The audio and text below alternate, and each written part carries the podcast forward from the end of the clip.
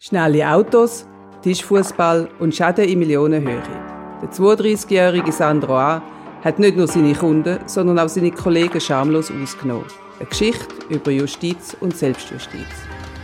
Das ist der Beobachter-Podcast über Gauner und Ganoven. Mein Redaktionskollege Peter Johannes Meyer und ich, Andrea Häfeli, erzählen wahre Geschichten von miesen Machenschaften. Der Sandro A. hat eine Firma gehabt, die heißt Enjoy Your Dream. Und mit denen hat er Träume von Autos verkauft. Und zwar teure Autos, so Poser-Autos, die laut sind, wo man zur Nacht manchmal im Quartier hört, wo die Leute, die jungen Leute am Wochenende damit rumfahren. Lamborghinis, Porsche, so Sachen. Genau. Lamborghini, Ferrari, Maserati. Und er hat das Geschäftsmodell gehabt, wie er die sehr günstig den Leuten können vermieten Was ist denn so die reguläre Miete für so eine, für zwei Tage Lamborghini? Ja, vielleicht so 2'000, 3'000 Stutz. Das ist noch viel. Ja, er hat aber äh, nur die Hälfte verlangt.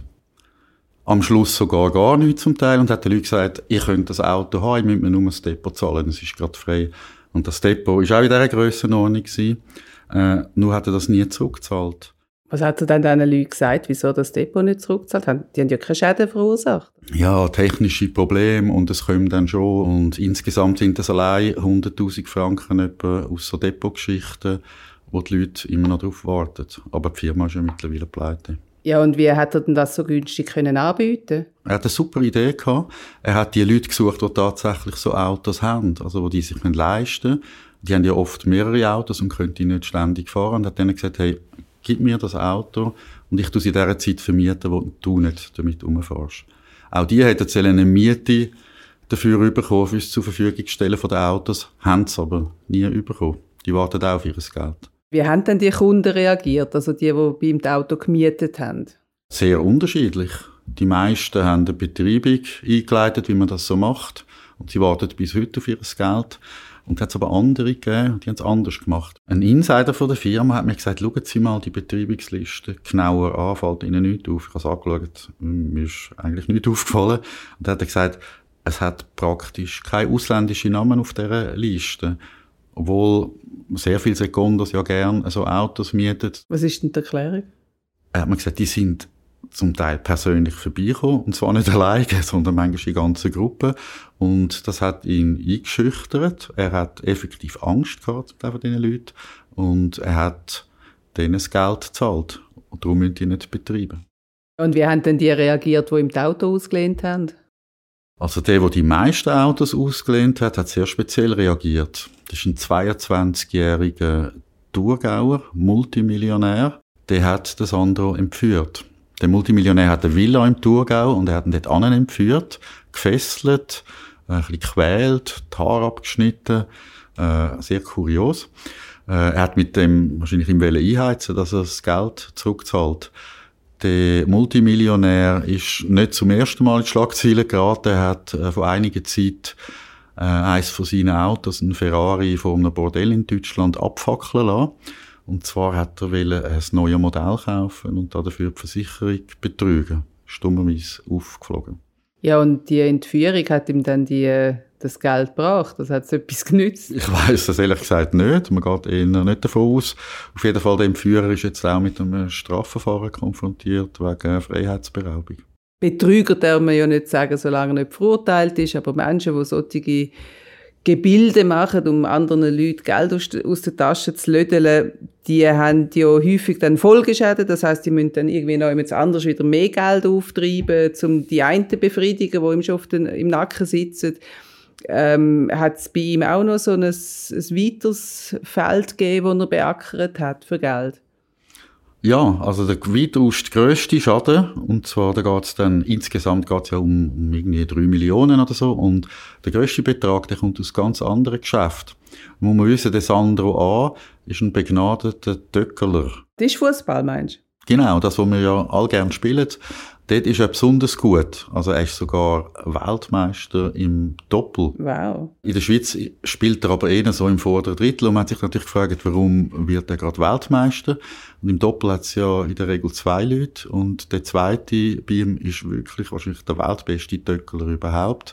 Und er hat den können gewinnen, um mit ihm zusammen an dieser Weltmeisterschaft zu spielen. Man hat sich natürlich auch gefragt, warum ausgerechnet der Weltmeister mit dem Sandro A. Es hat auch, äh, ja, die Frage ist auch im Raum gestanden, ist da echt Geld geflossen, damit er mit ihm spielt? Äh, man weiß es bis heute eigentlich nicht so genau.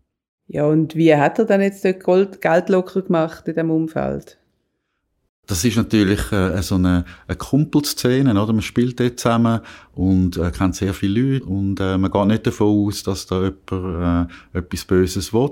Und in dieser Szene hat er sich sehr intensiv bewegt und hat die Leute nachher kennengelernt und hat sich eingeschmeichelt bei denen zum Teil. Also er als relativ guter Spieler hat dann vielleicht einem Spieler gesagt, wo nicht so gut ist, leck äh, wie du den Ball stoppst oder wie du schiessest. Das ist wirklich super. Die haben sich geschmeichelt gefühlt. Dann hat er sie vielleicht eingeladen, mal auf ein Bier oder so nachher. Und sie haben einfach mit dem Weltmeister Sandro angegangen, ein Bier trinken. Äh, und so äh, sind äh, äh, haben das Gefühl gehabt, sie sind da ein bisschen in einem besonderen Kreis dabei, oder? Und dort hat er dann angefangen, von seinen Geschäften zu erzählen. Was sind denn das für Geschäfte gewesen? Neben der Autogeschichte, die wir gerade geschildert haben, sind es ganz andere Sachen noch gewesen. Zum Beispiel äh, das Online-Casino, das er am Aufbauen sagt, Bitcoin-Geschäft, Investitionen in Twitter und Facebook, äh, das Kaufen von, von Schmuck aus konkurrierten Firmen. Ähm, jetzt muss man einfach wissen, das meiste äh, ist wahrscheinlich relativ erfunden, oder? Aber weil er ja der erfolgreiche Geschäftsmann war oder der ein bisschen gemimt hat, äh, hat es viele Leute äh, gehabt, die gesagt haben, ja, also wenn der mir ein Angebot macht, dass ich da auch mitmachen kann, dann steige ich dort ein.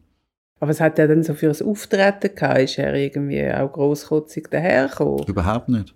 Er ist nicht der, er ist nicht der klassische Hochstapler, mit der Rolex und, und, und sonst irgendwie mit Protz so Sachen kommt. Also die Leute haben nicht gewusst, er hat dort offenbar so teure Karren, aber er ist eigentlich so der einfache Kumpel, äh, locker, mit dem ein Bier Cooler trinken. Hund. Ja, ein cooler Typ, ja. Auch wenn jetzt einer so super cool ist und mein Kumpel bei grösseren Beträgen macht man doch sinnvollerweise einen Vertrag. Hat er dann irgendwelche Sicherheiten können bieten? Mhm, es gibt die Verträge, oder? Er hat in der Regel hat er Privatdarlehen bekommen von diesen Leuten, wenn man es rechtlich anschaut. Also er hat gesagt, ja komm, mach doch mit in dem Online-Casino-Projekt.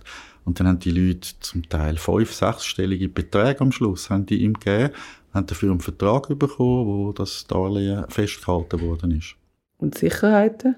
Also in der Regel will man ja irgendeine Sicherheit, falls er das nicht kann, in Form von Geld zurückzahlen. Und dort, was hat er recht angeboten als Sicherheit?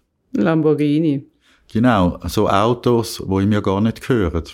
Da wären wir dann wieder beim 22-jährigen Milliardär aus dem Thurgau, der es wahrscheinlich ein bisschen angeschissen hat, dass seine Autos verpfändet werden, sozusagen. Genau, und wo sozusagen ein bisschen äh, Selbstjustiz geübt hat. Und wie hat er dann quasi können glaubhaft machen, dass die Autos wirklich in seinem Besitz sind? Ja, also es gibt auch Hinweise darauf, dass eben für, von diversen Autos das Papier gefälscht worden sind. Es gibt so Einträge in diesen Ausweisen, üblicherweise zum Beispiel bei Leasingautos oder, oder eben auch, wenn man es nur zur Verfügung stellt, wo explizit drinsteht, dass es nicht verkauft werden Das ist rausgelöscht worden oder vielleicht sind auch die ganzen Papiere wirklich gefälscht worden. Das ist jetzt alles Gegenstand von diesen Strafuntersuchungen, die läuft. Verurteilt ist er noch nicht. Das er ist, ist noch, noch nicht verurteilt. Auch auf freiem Fuß. Er ist im Februar verhaftet worden, ein paar Wochen nachdem das jetzt in den Medien gekommen ist. Bei der Staatsanwaltschaft schon länger gewusst hat, dass es da Anzeigen gibt und er ist aus Sicht der Gläubiger endlich mal verhaftet worden, ist in Untersuchungshaft genommen worden. Anfang Mai ist er zwar wieder freigelassen worden, aber nur unter ganz äh, speziellen Auflagen. Also mehrere Dutzend Leute dürfen er nicht kontaktieren, weder telefonisch noch persönlich noch per SMS, weil man natürlich Angst hat, dass er während, äh, während dem Verfahren die Leute noch könnte irgendwie beeinflussen Zudem muss er sich alle zwei Wochen bei der Polizei melden. Und wie stehen denn die Chancen, dass er wirklich verurteilt wird? Das ist noch recht schwierig zu sagen, weil in der Schweiz sind die Anforderungen an einen Betrug zum Beispiel sehr hoch. Also wenn der Richter zum Schluss kommt, dass die Leute ein bisschen kritischer hätten können anschauen und hätten müssen merken, dass doch da etwas faul ist, dann lange es oft nicht. Aber wir haben in dem Fall wahrscheinlich Urkundenfälschungen, äh, zum Beispiel mit diesen Fahrzeugausweis. Und dann kann man sagen, ja, also der hat die wirklich toschen und sehr raffiniert. Dann könnte es vielleicht lange. Aber es kann Jahre gehen, bis eine rechtskräftige Verurteilung da ist. Und vielleicht ist das alles zusammen ein Grund, dass einzelne Leute jetzt eben zum Schluss gekommen sind, sie versuchen es so ein bisschen, in Anführungszeichen, mit Selbstjustiz.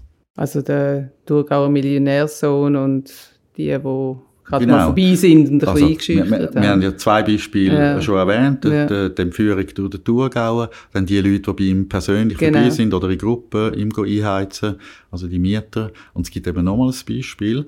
Es gibt auch einen, der ihm sehr viel Geld gegeben hat, äh, der hat eine Gefährdungsmeldung an KESP gemacht. An Kinder- und Erwachsenenschutzbehörden. Das ist ein bisschen kurios. Äh, ich muss erklären, warum, oder? Er hat gesagt, der Sandro A., der hat so viel Finden, der hat äh, so viele Sachen gemacht, dass er eigentlich nicht mehr sicher über die Straße kann laufen kann, dass man ihm sein Kind muss wegnehmen muss. Weil, weil das Kind ist gefährdet, wenn das sozusagen mit dem Vater zusammen also unterwegs ist. So eine Zielscheibe könnte werden von das, diesen genau, genau, das Kind könnte entführt werden oder man könnte so versuchen, Druck auf ihn mhm. zu machen. Und das ist eine anonyme Meldung an Cash also ich habe die, ist mir zugespielt worden und Cash muss solche äh, Sachen angehen. Ich weiss leider nicht, was dabei rausgekommen ist, aber es zeigt ein bisschen, äh, auf was für Ideen so Leute kommen in der Verzweiflung, oder? Also man mhm. muss schon sehen, die haben zum Teil nicht nur ihr eigenes Geld zum Sandro A überpumpen, sondern vielleicht auch noch das Geld von jemandem erzählt, von Eltern, von Kollegen und die sind in einer schwierigen Situation, wenn das Geld nicht zurückkommt. Also das heißt, die zweifeln eigentlich auch aus dem Rechtsstaat? Ja, das kann man so sagen. Und das ist auch natürlich eine ganz gefährliche Entwicklung, die man an dem Fall sieht. Also wenn die Justiz es nicht schafft, so etwas in einer nützlichen Frist zu klären und vielleicht auch äh, Gelder, Vermögen, die rum ist, wieder äh, denen zurückzuführen, wo, wo es eigentlich gehört, dann, dann kommen die Leute halt auf so Ideen. Weiß man dann, wo er das Geld tun hat? Es gibt da Spuren auf Cayman Islands, äh, nach Panama, irgend sowas, auf so Konten? Man weiß es nicht. Ja, dann wird es wohl schwierig.